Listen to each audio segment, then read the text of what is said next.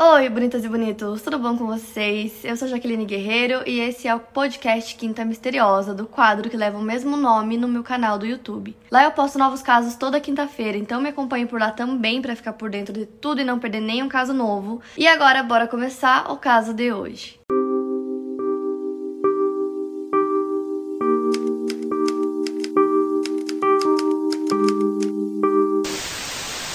Blanche Monnier nasceu no dia 1 de março de 1849 na França. Eles moravam na cidade de Poitiers e a família da Blanche era muito rica, muito respeitada na cidade. Ela e o irmão dela eram os herdeiros da família. O pai dela morreu quando ela ainda era muito nova, mas ele deixou a esposa e os dois filhos com uma herança suficiente para eles viverem bem por muitos anos. A Blanche era uma garota muito tímida, porém muito alegre, muito bonita, tinha cabelos castanhos, olhos azuis. E a relação dela com a mãe não era das melhores ela também teve alguns problemas, como anorexia na adolescência. Então a Blanche vivia com o irmão e com a mãe na casa deles. Eles eram, como eu disse, muito ricos, muito conhecidos na cidade. Até que um dia, aos seus 25 anos de idade, a Blanche simplesmente desapareceu. Ninguém sabia onde ela estava, é, a família não sabia, os amigos não sabiam. De repente sumiu do mapa sem rastro, sem deixar nada. Ninguém tinha ideia de onde ela estava. Ela simplesmente sumiu. Os dias foram passando, que viraram meses, que viraram anos. Ninguém sabia nada, ninguém nunca viu nada, sem rastros, sem pistas, ela simplesmente desapareceu do mapa. E o caso dela ficou conhecido lá na França como a sequestrada de Poitiers, que era a cidade onde eles moravam, e foram passando os anos, os anos e nada, né? Depois de um tempo as pessoas nem lembravam direito mais dessa história, porque já fazia muito tempo, ela não apareceu, ninguém sabia de nada, não sabia se estavam vivas, se não estava, enfim. Ninguém sabia. Até que em maio de 1901, o Procurador-Geral de Paris recebeu uma carta anônima descrevendo acontecimentos horríveis em uma casa em Poitiers, na França. E nessa carta, a pessoa dizia que tinha uma mulher sendo presa em condições horríveis por muitos e muitos anos. E o endereço que continha nessa carta era nada mais, nada menos do que a casa da mãe da Blanche. Então, o Procurador-Geral achou muito estranho. A família ainda era muito conhecida na cidade, então ele não acreditou muito, ficou meio assim, porque a viúva Louise Monnier tinha 75 anos, morava num bairro de alta classe, era uma cidadã muito honrosa. O seu falecido marido ele era diretor de uma faculdade de artes. O filho dela era advogado. Ela tinha ganhado até um prêmio do Comitê de Boas Obras pelas contribuições generosas que ela fez à cidade. Então, para eles era muito estranho imaginar que poderia ter qualquer coisa errada com aquela família. Então, a princípio, eles não iam fazer nada sobre isso até que eles lembraram que essa viúva não tinha só um filho, ela tinha dois e um deles, que era a Blanche, estava desaparecida já há muitos anos. Então, eles decidiram ir lá só para conversar com ela, ver se tinha alguma coisa. Então a polícia decidiu investigar o caso. Eles foram até a casa da Madame Monnier. Chegando lá, a porta estava trancada. É, demoraram bastante tempo para atender eles. Ao todo foram os três policiais até a casa e depois de muito insistir, finalmente abriram a porta. Quem atendeu eles foi a empregada da casa. E aí eles falaram que eles queriam conversar com a Madame Monnier. E aí depois um bom tempo esperando, ela finalmente aparece para falar com os policiais. Quando questionada sobre a carta, ela falou que aquilo era um absurdo que era óbvio que era mentira, que com certeza era uma brincadeira de mau gosto e que não tinha nada acontecendo ali, que aquilo era uma palhaçada. Então ela conseguiu convencer dois dos policiais, um deles não estava completamente convencido e ele pediu para dar uma olhada na casa e ela acabou deixando, porque ela disse que ele seria acompanhado pela empregada, a empregada ia levar ele para olhar toda a casa e ele só não podia entrar nos quartos porque ela não queria ninguém incomodando. Então lá foi o policial sozinho com a empregada, ela foi mostrando toda a casa, cômodo por cômodo, até que quando eles estavam no segundo andar, de repente ele foi sentindo um cheiro muito forte, muito desagradável do nada. E quanto mais ele ia chegando perto, o cheiro ficava mais forte e ia piorando. Então ele foi seguindo o cheiro até que eles pararam numa porta que estava trancada. O policial ordenou que ela abrisse a porta e ela disse que não podia, que ela ia chamar a Madame Monnier para ela, decidiu o que fazer, mas o policial não deixou a empregada sair dali. E ele ordenou que ela abrisse a porta e ela disse que não podia, que ela não tinha culpa de nada. Então ele chamou os outros policiais que estavam lá fora esperando. Eles entram na casa e os três arrombam essa porta. O cheiro que vinha dali era horrível, era muito forte, insuportável. Um dos policiais até quase vomitou quando sentiu o cheiro. Era o sótão da casa e ele estava muito úmido, muito escuro, então aos poucos eles foram entrando naquele lugar com aquele cheiro horrível. O sótão tinha apenas uma janela e essa janela estava coberta por uma cortina extremamente pesada que cobria toda a luz lá de fora. Então eles foram até essa janela, tiraram a cortina e a cena que eles viram foi chocante. A luz que entrou no sótão revelou um corpo vivo, mas esquelético de Blanche Monnier no canto do sótão. Ela estava completamente nua, deitada sobre um colchão de palha podre que tinha absorvido toda a sua urina e as suas fezes por anos. Ela estava coberta apenas por um lençol imundo, tinha pedaços de carne, vegetais, pão e comidas por todo o lugar, era nojento, ninguém limpava nada ali. Aos seus 49 anos de idade, a Blanche pesava 24 quilos. Um dos policiais, quando percebeu que era a Blanche que estava ali, quando viu o estado que ela estava, que ele disse que era só pele e osso, ele desmaiou. Ela estava acorrentada na cama, então ela não conseguia nem levantar da cama e andar pelo sótão, ela só ficava ali presa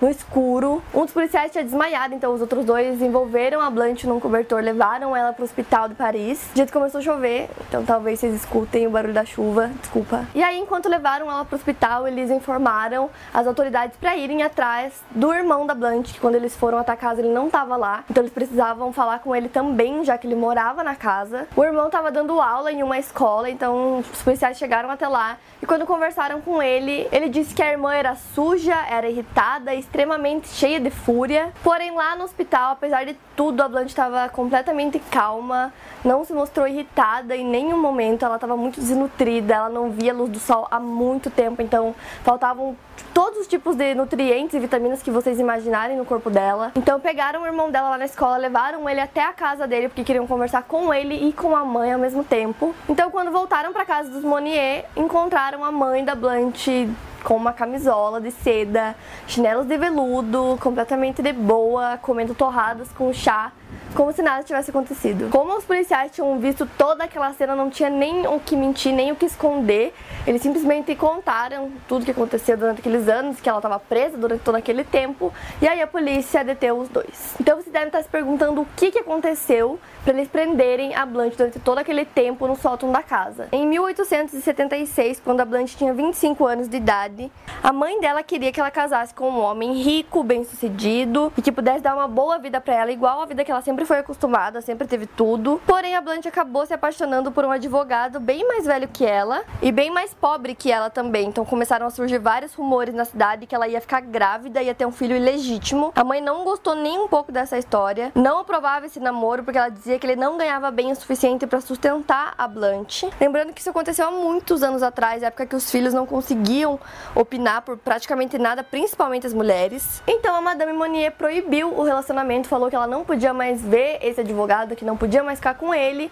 E aí a Blanche não aceitou, disse que ia continuar ficando com ele sim, que ela gostava dele, porém, obviamente a mãe dela não aceitou. Nesse mesmo ano foi quando a Blanche desapareceu e ninguém mais viu, ninguém mais sabia de nada, inclusive familiares, amigos e o próprio namorado dela na época. Então, como a filha não quis obedecer às ordens da mãe, então a Madame Monnier drogou a Blanche e com a ajuda do filho, os dois levaram ela desacordada lá para dentro do sótão, prenderam ela, os pés dela nessa cama para ela não poder sair, trancaram a porta por fora. E aí horas depois a Blanche acorda, a mãe dela vai até lá e diz disse que só vai tirar ela do sótão, só vai destrancar a porta quando ela concordar em obedecer ela e romper o namoro. A Madame Blanche disse que achava que assim a filha dela ia obedecer e ia ceder Porém, a Blanche nunca cedeu. Então o tempo foi passando, a Blanche foi envelhecendo e continuava a rejeitar a ideia de deixar a pessoa que ela amava. Então ela foi mantida presa durante 25 anos, sendo alimentada com pouquíssima comida. Ela relatou que muitas vezes era uma comida estragada, comida vencida. Não podia ver a luz do sol, estava acorrentada à cama e tinha que permanecer ali. Foi ali onde ela ficou durante 25 anos, sem conversar com ninguém. Com a mãe e o irmão simplesmente ignorando a existência dela, ignorando aquele cheiro que começava a se espalhar espalhar pela casa, eles ignoravam tudo isso. Em 1885, o advogado acabou falecendo e mesmo assim eles não tiraram a Blanche do sótão, continuaram mantendo ela como prisioneira. Então, no mesmo dia que resgataram a Blanche, a mãe e o irmão foram presos. No momento que a mãe dela chegou lá na delegacia, eles descobriram que ela tinha alguns problemas cardíacos, então eles transferiram ela para enfermaria, onde ela acabou falecendo 15 dias depois. Já o irmão, que era o cúmplice da mãe, foi julgado no tribunal sozinho e no depoimento que ele deu, ele afirmava que a irmã era doida e que em nenhum momento ela foi presa no sótão, que ela quis ficar lá como um ato de desafio contra a mãe. Porém, foram aparecendo várias testemunhas dizendo que tinham ouvido gritos vindo daquela casa. Até alguns empregados chegaram a depor também. Um deles disse que ouviu um dia Blanche gritando: O que eu fiz para ser trancada? Eu não mereço essa horrível tortura. Deus não deve existir então para que suas criaturas sofram desse jeito e ninguém para me salvar. Quatro dias depois do início do julgamento do irmão Marcel, ele foi condenado a 15 anos de prisão. Porém, pouquíssimo tempo depois, ele apelou a decisão do júri e acabou vencendo, dizendo que apesar de saber o que estava acontecendo, ele nunca tinha agido de forma violenta com a irmã, que a ideia sempre foi da mãe e que a única culpada era ela, e ele conseguiu convencer todo mundo e foi solto. O que chocou ainda mais Paris, que esperava que pelo menos alguém pagasse por todos aqueles anos que a Blanche sofreu. O prognóstico inicial da Blanche era horrível, a morte parecia iminente, além dos prejuízos da sua saúde causados pela fome. Ela não podia tolerar a luz, já que ela tinha ficado presa no escuro por muitos anos. Milagrosamente, o seu estado físico foi melhorando aos poucos, ela nunca recuperou a sanidade mental e permaneceu em um hospital psiquiátrico onde morreu 12 anos depois, em 1913. Existem algumas teorias sobre quem enviou a carta anônima. A primeira suspeitava-se que havia sido enviada pelo irmão. Então, segundo essa teoria, ele teria enviado a carta para que a Blanche fosse resgatada antes da mãe dele falecer, de forma que ele não ficasse com a culpa pelo crime. Mais tarde surgiu uma outra teoria que um ex-soldado que ajudava uma das empregadas da casa ficou sabendo da história e enviou a carta. Então, até hoje não se sabe quem enviou essa carta, e esse caso é muito comentado até hoje porque é extremamente cruel imaginar que tudo isso aconteceu e quem fez tudo isso foi a própria mãe. Então, imaginar que isso realmente aconteceu é bizarro, não dá para acreditar, sério, que uma mãe faria isso. Para mais casos, siga meu podcast aqui no Spotify, lembrando que os casos novos saem primeiro lá no meu canal do YouTube toda quinta-feira. Obrigada por ouvir, até o próximo caso.